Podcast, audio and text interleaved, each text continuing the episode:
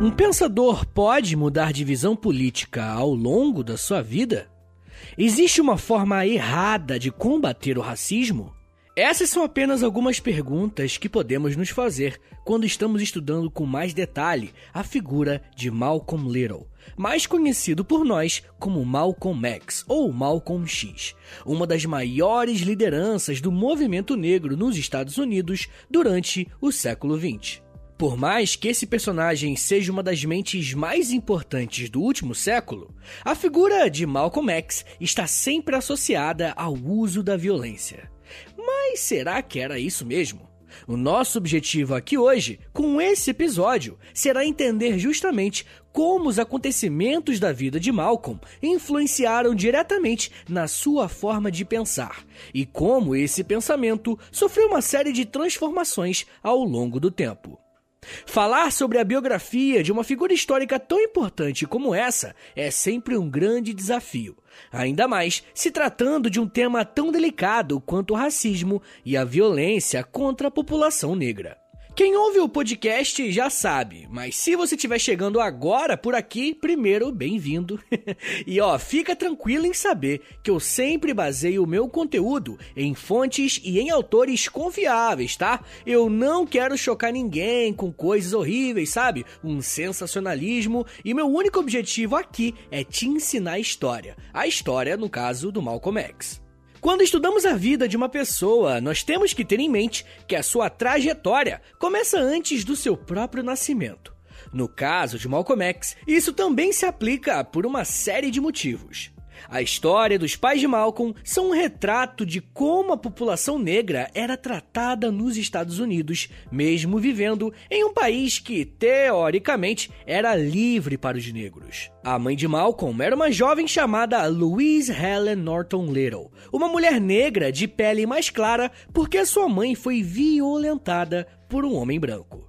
Quando Louise conseguia algum emprego, assim que descobriam que ela tinha origem negra, não demorava para que ela perdesse seu emprego e tivesse que sair em busca de uma nova ocupação. Não podemos esquecer que o século XX, em seus anos iniciais, era marcado pela segregação racial amplamente amparada pela lei, conforme falamos algumas vezes aqui no podcast. A jovem Louise, então, se casou com um homem chamado Earl Little, um homem negro que trabalhava como um pastor batista no estado do Nebraska, nos Estados Unidos. O casal sempre foi muito atuante politicamente, tanto que ambos eram muito ativos em um movimento político chamado Associação Universal pelo Progresso dos Negros. Essa organização tinha como objetivo garantir que a população negra tivesse acesso aos direitos básicos de qualquer cidadão norte-americano, independentemente, claro, de qual fosse a sua cor. A família Little era muito envolvida com a sua comunidade de fé, tanto que o Sr. Earl Little dividia o seu tempo como um pastor batista e ativista político. A família Little cresceu bastante e o casal teve ao todo sete filhos, sendo que o mais conhecido deles e o protagonista do nosso episódio aqui hoje foi o quarto, nascendo no dia 19 de maio de 1925, na cidade de Omaha, em Nebraska. Essa criança foi batizada como Malcolm Little, que cresceu saudável mesmo em meio às dificuldades. Infelizmente, a infância de Malcolm não foi uma das mais tranquilas e estáveis. Isso porque os seus pais sofriam muita perseguição de grupos supremacistas brancos, por conta principalmente da sua atuação militante que a família Little tinha. Para vocês terem uma ideia, essas perseguições aconteceram antes mesmo de Malcolm nascer. E ele conta que quando a sua mãe estava grávida dele, alguns cavaleiros encapuzados com as vestes da Ku Klux Klan rondaram a sua casa procurando por seu pai. Os membros da KKK perseguiam o pai de Malcolm X porque ele era um pastor protestante que tinha, digamos, um discurso radical. Ele dizia que seria impossível alcançar a igualdade racial nos Estados Unidos. Por isso, os afro-americanos só poderiam conquistar a sua liberdade plena se voltassem para o continente africano. Dessa vez, os supremacistas brancos intimidaram uma mulher grávida que estava sozinha e depois eles fugiram do local. Quando o pai de Malcolm viu o que tinha acontecido, ele decidiu que precisava mudar de lugar caso quisesse dar segurança para sua mulher e para os seus filhos. A família Little já tinha sofrido bastante com violência racial, tanto que praticamente todos os tios de Malcolm morreram vítimas de conflitos com supremacistas ou baleados pela polícia. Quando Malcolm nasce, o seu pai leva a sua família para o norte do país, mais especificamente para Michigan. Mas as perseguições a Earl Little não vão parar. Eles ainda vão se mudar de casa mais uma vez, e em 1929, quando Malcolm tinha apenas 4 anos, acontece um evento bem traumático para sua família. A sua casa pega fogo. E esse fogo, rapaziada, não foi causado por uma falha elétrica ou sei lá, um raio que caiu na casa, nada disso. Ele foi causado por membros da Ku Klux Klan, que estavam atrás justamente do patriarca da família. E o mais revoltante é que quando os bombeiros foram chamados, eles não fizeram quase nada para conter o fogo. E por isso, a casa foi destruída. O próprio Malcolm narrou essa cena em sua autobiografia, saca só, abre aspas. A Noite do Pesadelo de 1929 é minha recordação nítida mais antiga. Lembro de ter acordado abruptamente por uma confusão de tiros, pistolas e fogo. Meu pai gritara e atirara nos dois homens brancos que atearam fogo na sua casa e depois tinham fugido. A casa ardia em fogo enquanto minha mãe corria com um bebê no colo. Fecha aspas. É muito importante lembrar vocês que isso aconteceu quando ele tinha 4 anos de idade. E por incrível que pareça, o pior ainda não tinha acontecido. Depois de morar um tempo de favor na casa de amigos, a família Little conseguiu restaurar a sua residência e continuaram com a sua atuação política em favor dos direitos dos negros. Até que em 1931, o seu pai, o senhor Earl Little, foi brutalmente golpeado na cabeça e jogado em frente a um bonde para ser atropelado. Oficialmente, os médicos creditaram a morte do Sr. Little a um acidente, mas existem muitas evidências de que ele foi assassinado, e essa segunda versão é a que Malcolm acredita. E foi a partir disso que ele nutriu um ódio e muita raiva contra as pessoas que fizeram isso a ele enquanto ele era apenas uma criança de 6 anos de idade. Não é à toa que em sua biografia ele chama esse período da sua infância de pesadelo.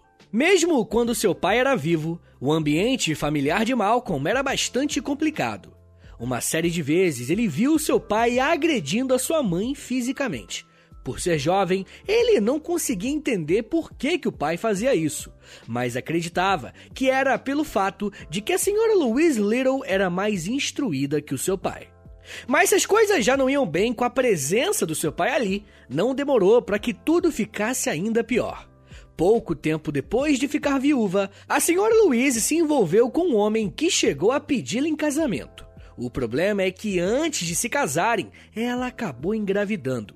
E quando o homem ficou sabendo disso, ele foi embora. Abandono paternal. O trauma para Louise foi tão grande que ela teve um colapso nervoso e precisou ficar internada em um hospital psiquiátrico, ficando ali por mais de 26 anos. Malcolm Little e seus sete irmãos foram levados por isso para adoção. E quando Malcolm completou 13 anos de idade, ele foi separado dos irmãos e mandado para um abrigo de crianças brancas. Enquanto estava no abrigo, Malcolm conseguiu se afastar um pouco dos traumas vividos tanto pela morte do pai quanto pela separação da sua mãe dos irmãos através dos estudos.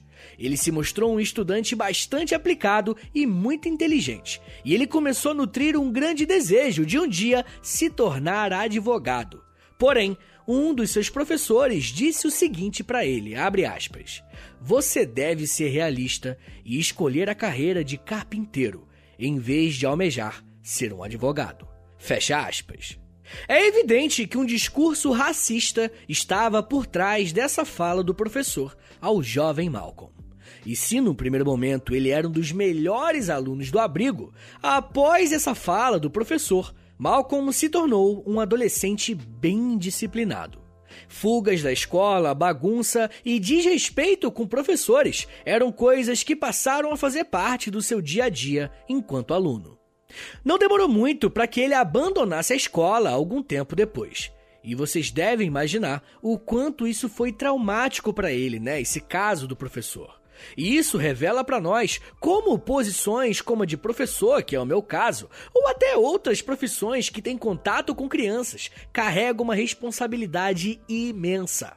Isso porque nós temos nas nossas mãos e nas nossas palavras também a possibilidade de destruir sonhos e vidas inteiras. Mas, claro, se fizermos um trabalho bom, podemos contribuir para que essa criança cresça e se desenvolva de maneira maravilhosa. Esse período nos abrigos e nas famílias provisórias que Malcolm Little passou fizeram com que ao longo dos anos ele fortalecesse uma ideia de que brancos e negros nunca conviveriam em harmonia e em unidade nos Estados Unidos. E se você ouve essa frase um pouco descontextualizada, você pode até pensar que isso é radical demais, não é verdade? Porém, isso tem que ser entendido a partir de toda a violência e perseguição sofrida por sua família, até chegar e afetá-lo diretamente em sua adolescência. Quando Malcolm terminou a oitava série, ele abandonou a escola e foi morar com sua irmã em Boston. E lá ele se virava trabalhando como engraxate. Foi durante esse período morando com a sua irmã que Malcolm Little foi apresentado à vida noturna. Primeiro vieram as festas, muita bebida e logo em seguida o jovem começou a consumir drogas. Quando atingiu a maioridade, Malcolm começou a se mudar bastante e foi morar no Harlem, um bairro de Nova York muito famoso, inclusive, por ser um lugar onde a população negra tinha liberdade de expressar a sua musicalidade, arte e outros elementos culturais. Aqui no feed do História Meia Hora tem um episódio sobre o Duke Ellington. Depois você ouve lá que eu falo bastante sobre o Harlem exatamente nesse período. Uma de suas primeiras transformações, no que se refere ao estilo, aconteceu justamente ali. Com novas amizades, ele começou a usar roupas mais extravagantes, tá ligado? Bem coloridas e chamativas. Malcolm também passou a alisar o seu cabelo, com um produto químico, inclusive, que deixava o seu rosto vermelho. E vai ser por esse motivo que ele ganhou o apelido de Red. Mas eu estaria mentindo para vocês se eu falasse que esse período no Harlem o Malcolm usou apenas para fazer boas amizades e dar uma lá, repaginada no seu look. Foi por conta dessas amizades e por não ter nenhuma referência adulta próxima a ele que Malcolm entrou em uma vida de crimes, não só em Nova York, como também em outras cidades. O primeiro envolvimento com algo ilegal foi com a prostituição. Mas ele não se prostituiu, não. Ele conheceu um cafetão que deu a ele um trabalho como traficante. Durante o dia, Malcolm trabalhava numa estação de trem e aproveitava sua posição no trabalho para escoar e vender drogas. Além disso, ele começou a praticar os primeiros assaltos e, num primeiro momento, só batendo carteiras ou roubando relógios e colares. Mas isso logo resultou em se envolver em um esquema de jogo ilegal e, em seguida, extorsão. Pois é.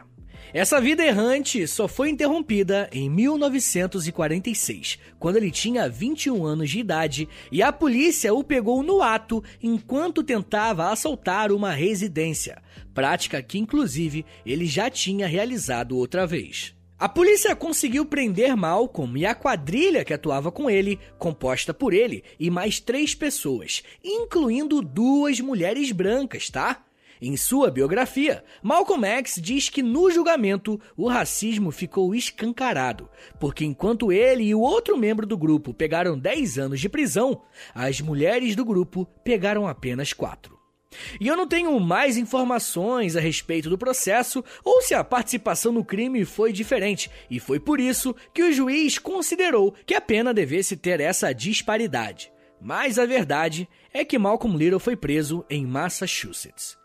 E por mais paradoxal que isso possa parecer, foi nesse momento, na cadeia, que Malcolm Little foi libertado. Pelo menos foi isso que ele disse, tá? E esse momento deu a ele uma nova perspectiva de vida, o transformando numa das personalidades mais importantes do seu país no que se refere ao debate sobre os direitos civis e o racismo nos Estados Unidos e no mundo.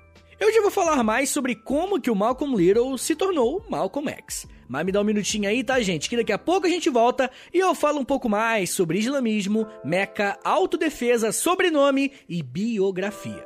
Segura aí, que é um minutinho só.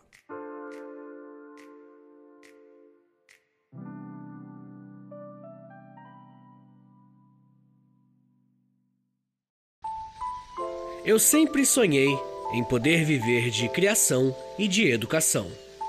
E graças ao apoio de vocês lá no Apoia-se, isso se tornou realidade. Entre em apoia.se barra História em Meia Hora, que com 10, 20 ou 30 reais por mês, você não só contribui para esse trabalho continuar acontecendo, como também recebe recompensas exclusivas para os apoiadores. Com 10, você tem acesso a um podcast semanal exclusivo. Eu me aprofundo em um tema de um dos episódios da semana e envio diretamente para o seu e-mail através do Apoia-se. Já tem mais de 70 episódios por lá e você vai receber acesso a todos eles. Além do podcast exclusivo, com 20 reais, você também recebe acesso ao nosso Clube do Livro. Todo mês nós lemos um livro sobre história e conversamos no grupo do Telegram. E depois de 30 dias, fazemos uma call no Zoom para compartilharmos as nossas impressões. E com 30, além das recompensas anteriores, eu te adiciono no meu Amigos Próximos no Instagram, onde publico conteúdos diários com curiosidades históricas, tanto no arroba História em Meia Hora, quanto no arroba Prof. Vitor Soares. E se você tiver alguma dúvida sobre o apoio, é só entrar em contato comigo pelo e-mail historiaemmeiahora.gmail.com apoia.se barra História em Meia Hora. É apoia.se barra História em Meia Hora. Valeu, gente!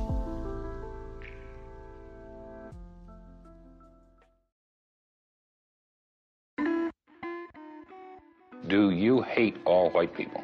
I don't think it's a fair question. Uh, my attitude, the white, my attitude, the white man doesn't even come into my attitude. Uh, he, Mr. Muhammad teaches us to love our own kind and let the white man take care of himself. For a white man today, sir, after uh, kidnapping millions of black people from Africa, stripping them of all human characteristics and relegating them to the role of chattel or cattle or animals, commodity, merchandise that could be bought and sold at will. Uh, and then a hundred years since the Emancipation Proclamation, using every type of deceptive method to further us into slavery, uh, called second-class citizenship, I think that it would take a whole lot of nerve for white people today to ask Negroes, do they hate me? Essas palavras foram ditas por Malcolm X em uma de suas entrevistas que ele dava à TV e ao rádio, a respeito de suas interpretações sobre o porquê que a população afro-americana continuava a viver com um racismo violento, mesmo tanto tempo depois da abolição da escravidão. Eu peguei esse trecho no YouTube porque aqui vemos duas coisas muito importantes. Primeiro, a pergunta do entrevistador, que já começa levantando a questão do ódio que os negros teriam contra os brancos. E isso, inclusive, vai ser uma constante na carreira política de Malcolm. Mas uma segunda coisa muito importante aqui é uma citação que ele fez em seu discurso se referindo a um tal de Senhor Mohammed, como alguém que deu algum tipo de ensinamento a ele. Entender como Malcolm Little se tornou Malcolm X e começou a ser chamado e ouvido para falar sobre temas raciais tem tudo a ver com esse Senhor Mohammed. Mas para vocês entenderem isso, nós temos que voltar para a vida de crimes que Malcolm Little estava cometendo no início da sua fase adulta. Ao ser condenado a 10 anos de prisão, um de seus irmãos, chamado Reginald Little, passou a fazer visitas constantes, tentando dar algum tipo de suporte necessário para que, dentro do presídio, Malcolm não se envolvesse ainda mais com a criminalidade. Reginald deu esse suporte mostrando a fé muçulmana para o seu irmão, que acabou se convertendo e aderindo ao islamismo. Esse contato com a religião dentro do presídio foi tão importante na vida de Malcolm que agora ele já aproveitava o seu tempo isolado para praticar algumas disciplinas religiosas, como o jejum, a meditação e o silêncio, além de se reencontrar com a leitura e os estudos através do Alcorão. Porém, Reginald Little não fazia parte de um grupo islâmico tradicional, tá? Ele mesmo tinha conhecido essa fé através de uma instituição chamada Nação do Islã, ou Nação Islâmica. A Nação do Islã foi um grupo religioso e político criado por Wallace Ford Muhammad na década de 30 nos Estados Unidos. A nação do Islã era considerada uma espécie de seita dentro do islamismo, pois foi criada com alguns fundamentos bem diferentes daquilo que falamos no episódio sobre islamismo. Inclusive, fica a recomendação, quando você acabar esse aqui, pesquisa Islamismo História em Meia Hora, que vai aparecer no seu player com certeza o episódio que eu tô falando. Enfim, gente, um dos pilares desse grupo era que a organização existia para melhorar a vida dos afro-americanos e resgatar as suas raízes culturais africanas. Além disso, esse era um grupo considerado supremacista e sectário, ou seja, que afirmava que os negros eram criaturas superiores aos brancos e que não deveria existir integração. A nação do Islã dizia que os brancos só praticavam o racismo porque era uma espécie de demônios e o racismo era algo intrínseco a eles. Um outro ponto bem conhecido desse grupo era a proibição de existir qualquer relação conjugal entre os seus membros com pessoas de outras etnias. Olha só o que diz uma das regras da própria nação do Islã. Abre aspas. Acreditamos que os casamentos mistos ou a miscigenação devem ser proibidos. Fecha aspas. E eu nem preciso dizer que esse grupo, por ser minoritário e pregar essa divisão entre as raças de forma tão enfática, era bastante questionado tanto por pessoas negras quanto por muçulmanos. Mas, de qualquer forma, vai ser dentro dessa organização política que, ainda dentro da prisão, Malcolm X irá se filiar e vai se envolver ainda mais com a sua fé. Lendo a biografia de Malcolm X, é bem nítido como ele realmente se converteu à fé islâmica e levava bastante a sério os ensinamentos que ele encontrava em seu livro sagrado. Esses primeiros anos de conversão foram muito importantes para que ele mudasse os seus hábitos e desejos, deixando de ser um jovem que esbanjava roupas extravagantes para ser um homem mais simples e sem desejos de riqueza ou coisa assim. Mas a nação islâmica não era apenas uma organização religiosa, ela tinha também uma forte atuação política em prol da população negra, e quando Malcolm saiu da prisão em 52, ele se tornou ainda mais ativo na nação do Islã. No primeiro momento, ele se tornou um pregador do Islã e trabalhava com um homem chamado Elijah Muhammad. E sim, é aquele mesmo citado na entrevista que iniciou esse bloco. Elijah era o líder da nação do Islã naquele momento e o principal mentor de Malcolm nos primeiros anos. Inclusive, foi logo depois que saiu da prisão que o Malcolm mudou seu nome. Para ele, os sobrenomes que os negros tinham eram uma referência ao nome dos antigos senhores de escravos. Ele mesmo deu o seguinte exemplo, aspas, Se um negro se chama Johnson, é porque seu pai e avô foram escravizados por um Johnson. Fecha aspas.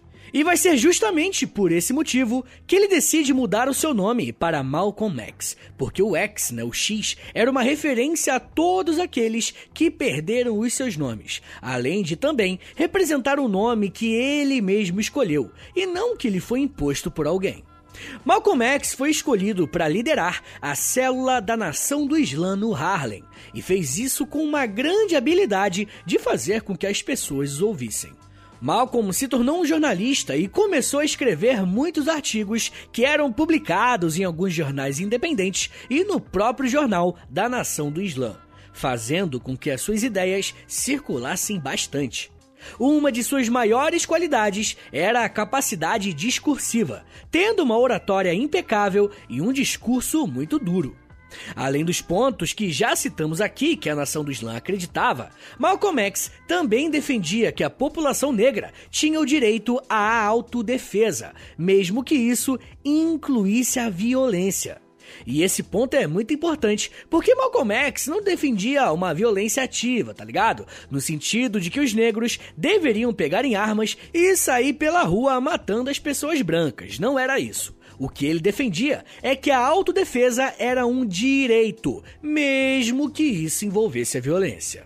A ideia era que os negros sempre foram tão violentados que usar a violência para se defender era algo legítimo.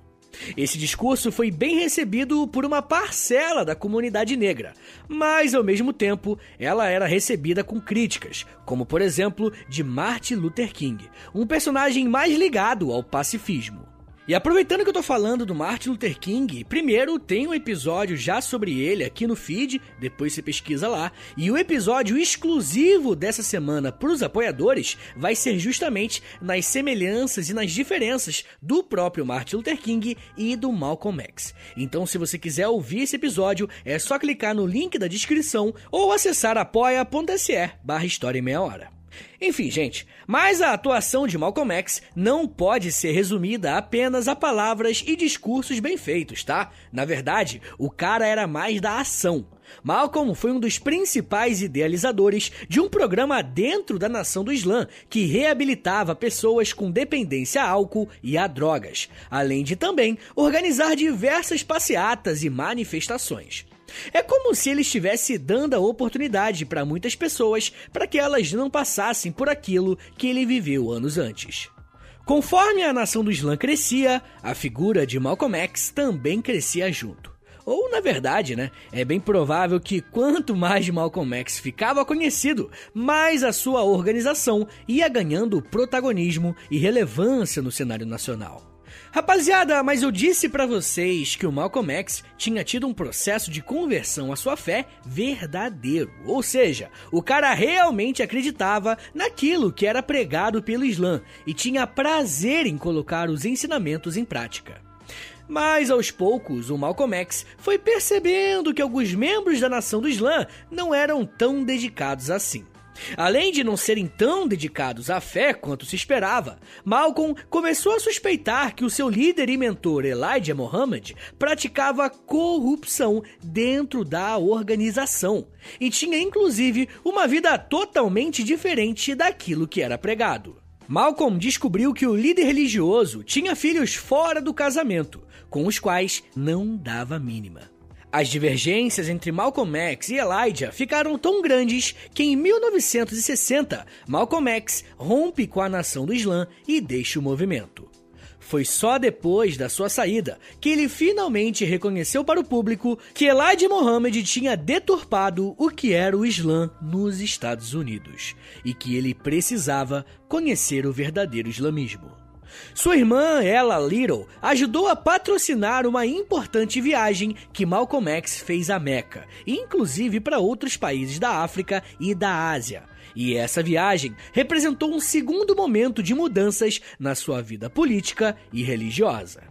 Foi durante essa viagem à Meca que Malcolm X viu com seus próprios olhos um movimento que estava acontecendo na década de 60, o movimento dos países africanos e asiáticos que se libertavam da colonização das grandes potências ocidentais. E ter contato com isso fez perceber que não eram apenas os negros que sofriam com a dominação colonial e escravocrata. Na prática, isso acabou abrandando o discurso do Malcolm X, principalmente em relação ao que ele tinha quando pertencia à nação do Islã sobre os negros serem superiores às outras raças, e no lugar passou a defender uma universalização no que se refere ao combate ao racismo, ou seja, a humanidade precisaria de unidade para vencer o racismo.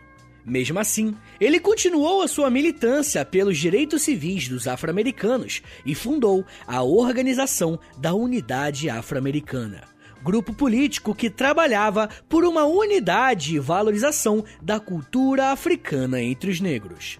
Essa nova postura de Malcolm X também foi usada para questionar a respeito de suas posições políticas, e muita gente tem dúvidas se ele era ou não um socialista. Alguns estudiosos sobre o tema chegam a dizer que ele ainda não era um socialista, mas que estava caminhando para ser. E isso ficava claro em discursos que ele falava o seguinte, abre aspas: Todos os países que estão emergindo hoje, quebrando as correntes do colonialismo, estão se voltando para o socialismo. Eu não acho que isso seja por acaso. Fecha aspas. Durante o seu retorno aos Estados Unidos, Malcolm X intensificou a sua produção de jornais, manifestos e escreveu a sua autobiografia, que inclusive foi considerada um dos livros mais importantes do século XX. Porém, Desde que ele saiu da nação do Islã e começou a tecer críticas públicas ao seu antigo mentor e líder da organização, o Elijah Muhammad, o Malcolm X foi entendido como um traidor e tinha certeza de que um dia seria morto. O que ele não sabia é que isso não demorou para acontecer. No dia 21 de fevereiro de 1965, Malcolm X estava discursando na sua organização política quando alguns membros da nação do Islã invadiram o local e dispararam contra Malcolm pelo menos 16 vezes. Malcolm X morreu ali, com apenas 39 anos de idade, enquanto discursava.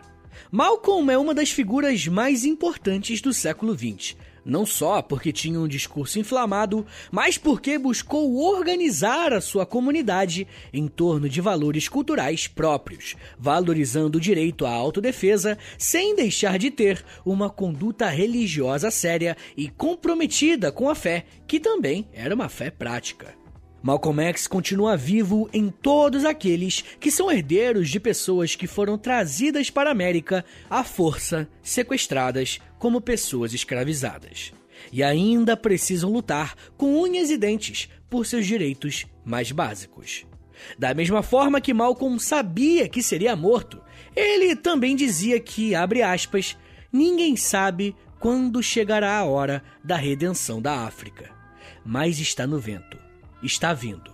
Um dia, como uma tempestade, estará aqui. Fecha aspas.